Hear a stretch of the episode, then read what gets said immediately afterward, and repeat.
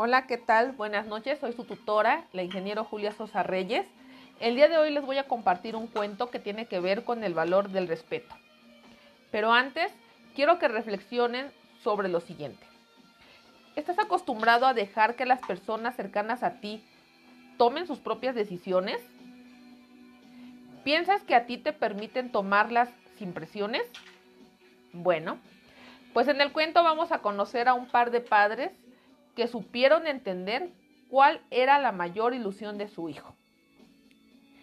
El cuento se llama La vocación de Mateo. El pequeño Mateo vivía en Salamanca, Guanajuato, pues sus padres trabajaban en la refinería petrolera.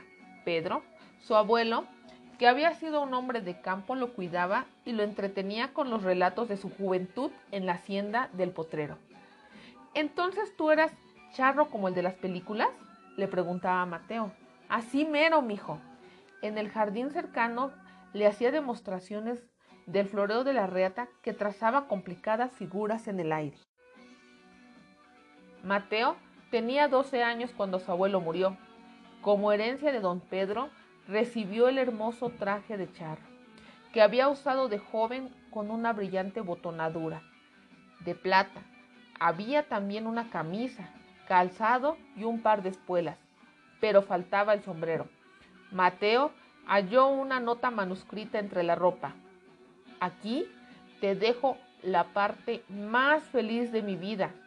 Diles a tus padres que guarden el traje hasta que te quede. Cuando Mateo era ya un apuesto adolescente, su familia sufría problemas económicos. La madre pensó en vender el traje del abuelo. No, mujer, dijo el padre, tenemos que respetar su voluntad.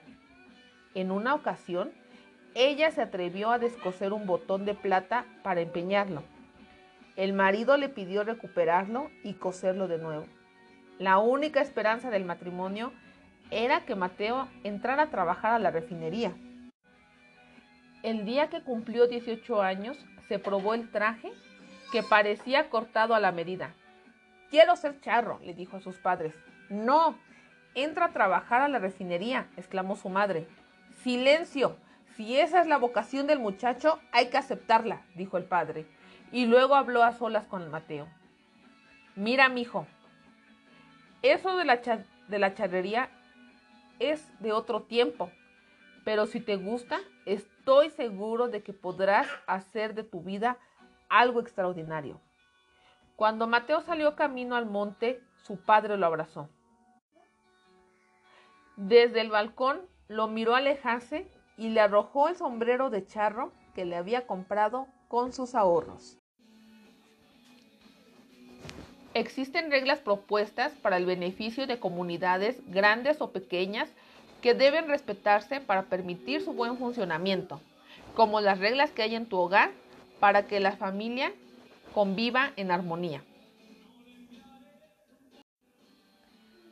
Ahora te pido que reflexiones ¿En qué situaciones del cuento entra en juego el valor del respeto? ¿Por qué crees que es importante que cada persona elija su profesión? ¿Consideras que en tu familia se da valor a las, decisiones de cada miembro? Ahora ya sabes que entender las decisiones individuales de las demás personas y no ponerles obstáculos para que las lleven a cabo permite que se desarrollen sus proyectos y planes más importantes de su vida.